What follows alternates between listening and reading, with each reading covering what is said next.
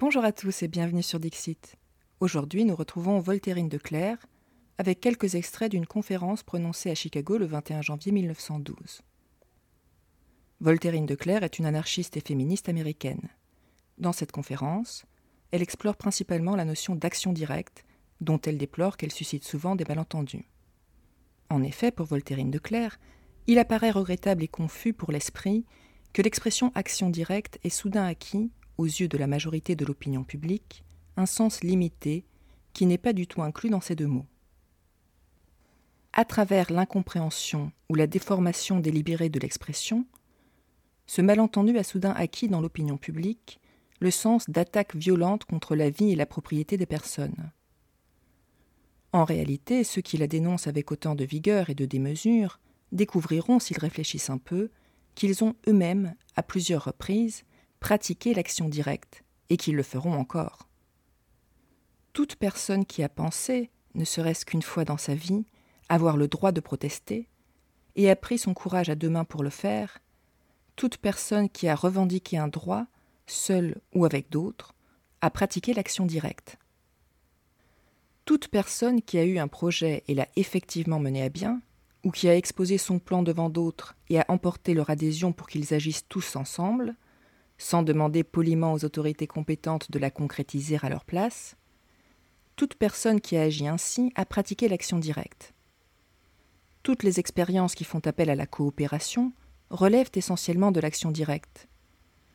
Toute personne qui a dû, une fois dans sa vie, régler un litige avec quelqu'un et est allée droit vers là où les personnes concernées pour le régler, en agissant de façon pacifique ou par d'autres moyens, à pratiquer l'action directe. Les grèves et les campagnes de boycott en offrent un bon exemple. Ces actions ne sont généralement pas le produit d'un raisonnement profond sur les mérites de l'action directe ou indirecte, mais résultent des efforts spontanés de ceux qui se sentent opprimés par une situation donnée. En d'autres termes, tous les êtres humains sont, le plus souvent, de fervents partisans du principe de l'action directe et la pratique. Cependant, la plupart d'entre eux sont également favorables à l'action indirecte ou politique. Ils interviennent sur les deux plans en même temps, sans y réfléchir longuement. Seul un nombre limité d'individus se refusent à avoir recours à l'action politique dans telle ou telle circonstance, voire la récusent systématiquement.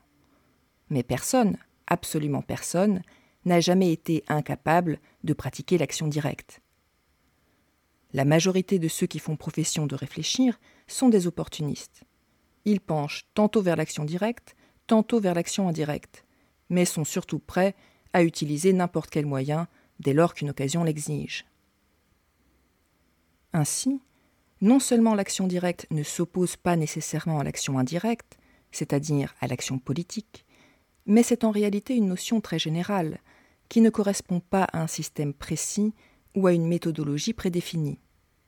Ce n'est pas la violence qui la définit, mais plutôt son autonomie par rapport aux institutions en place. L'action directe se distingue donc à la fois du débat parlementaire et du processus électoral. Elle prend des formes extrêmement variées, qui vont des actions les plus pacifiques aux actions les plus violentes. Voltairine de Clerc tient à souligner deux points importants. Premièrement, les hommes ont toujours eu recours à l'action directe. Et deuxièmement, ceux qui la condamnent aujourd'hui sont également ceux qui l'approuvent d'un point de vue historique. Par exemple, dans la période d'agitation et d'excitation qui précéda la Révolution américaine, on assista à toutes sortes d'actions directes, des plus pacifiques aux plus violentes. Parmi les actions pacifiques, on peut citer notamment les accords de non-importation, les ligues pour porter des vêtements fabriqués dans la colonie, et les comités de correspondance. Comme les hostilités se développaient inévitablement, l'action directe violente prit elle aussi de l'ampleur. Par exemple, on détruisit les timbres fiscaux, on interdit le déchargement des cargaisons de thé, on les plaça dans des locaux humides, on les jeta dans les eaux du port, comme à Boston, on obligea un propriétaire d'une cargaison de thé à mettre le feu à son propre bateau, comme à Annapolis. Toutes ces actions sont décrites dans nos manuels d'histoire, et aucun auteur ne les condamne ou ne les regrette, bien qu'il se soit agi chaque fois d'actions directes contre des autorités légalement constituées et contre le droit de propriété. L'action directe est donc un phénomène beaucoup plus universel qu'on est porté à le croire. Pour Voltairine de Clercq, c'est grâce aux actions, pacifiques ou violentes, des précurseurs du changement social, que la conscience humaine, la conscience des masses, s'éveille aux besoins du changement.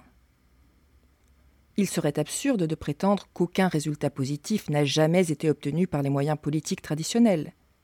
Parfois, de bonnes choses en résultent. Mais jamais tant que la révolte individuelle, puis la révolte des masses, ne l'impose. L'action directe est toujours le héros, l'élément déclencheur, qui permet à la grande masse des indifférents de prendre conscience que l'oppression devient intolérable. Pour Voltairine de Clercq, l'objectif des luttes sociales est un partage universel des ressources, fondé sur la coopération et la solidarité. Les sources de la vie, les richesses naturelles de la terre, les outils nécessaires pour une production coopérative doivent devenir accessibles à tous. Elle estime que nous subissons maintenant l'oppression dans ce pays, et pas seulement ici, mais dans toutes les parties du monde qui jouissent des bienfaits fort contrastés de la civilisation. Et de même que l'ancien esclavage, le nouveau provoque à la fois des actions directes et des actions politiques. Une fraction de la population américaine produit la richesse matérielle qui permet à tous de vivre, exactement de la même façon que 4 millions d'esclaves noirs entretenaient la foule de parasites qui les commandaient. Aujourd'hui, ce sont les travailleurs agricoles et les ouvriers d'industrie.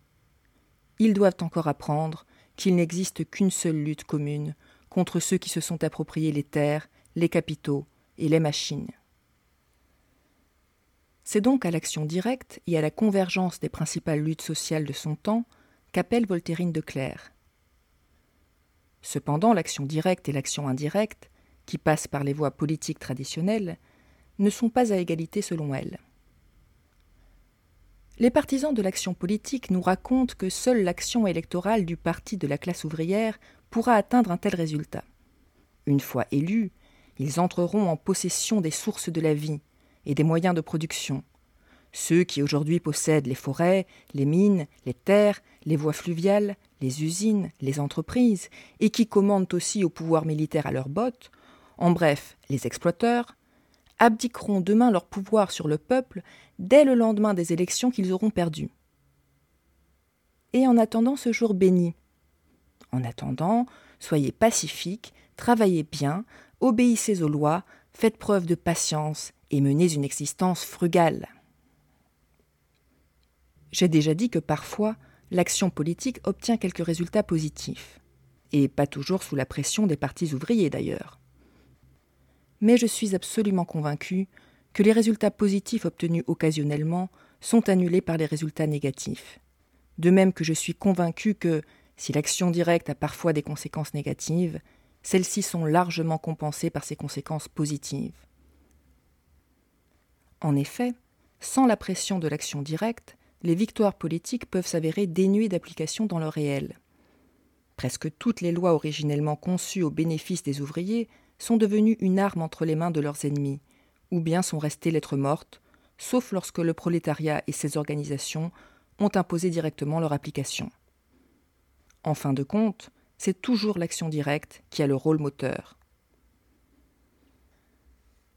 Ceux qui s'imaginent pouvoir se passer de l'action directe pour transformer le monde commettent donc une erreur stratégique, puisque l'action politique bien souvent ne peut être efficace qu'en se basant sur un rapport de force antérieur rendu possible par l'action directe. Mais la foi aveugle en l'action indirecte, en l'action politique, a des conséquences bien plus graves. Elle détruit tout sens de l'initiative, étouffe l'esprit de révolte individuelle, apprend aux gens à se reposer sur quelqu'un d'autre afin qu'ils fassent pour eux ce qu'ils devraient faire eux-mêmes. Et enfin, elle fait passer pour naturelle une idée absurde. Il faudrait encourager la passivité des masses jusqu'au jour où le parti ouvrier gagnera les élections. Alors, par la seule magie d'un vote majoritaire, cette passivité se transformera tout à coup en énergie. En d'autres termes, on veut nous faire croire que des gens qui ont perdu l'habitude de lutter pour eux-mêmes en tant qu'individus, qui ont accepté toutes les injustices en attendant que leur parti acquiert la majorité, que ces individus vont tout à coup se métamorphoser en véritables bombes humaines, rien qu'en entassant leurs bulletins dans les urnes. Il faut donc éviter l'illusion électorale et se concentrer sur l'action directe. Au bout du compte, les partisans les plus convaincus de l'action directe sont, d'après Voltairine de Clercq, les moins violents.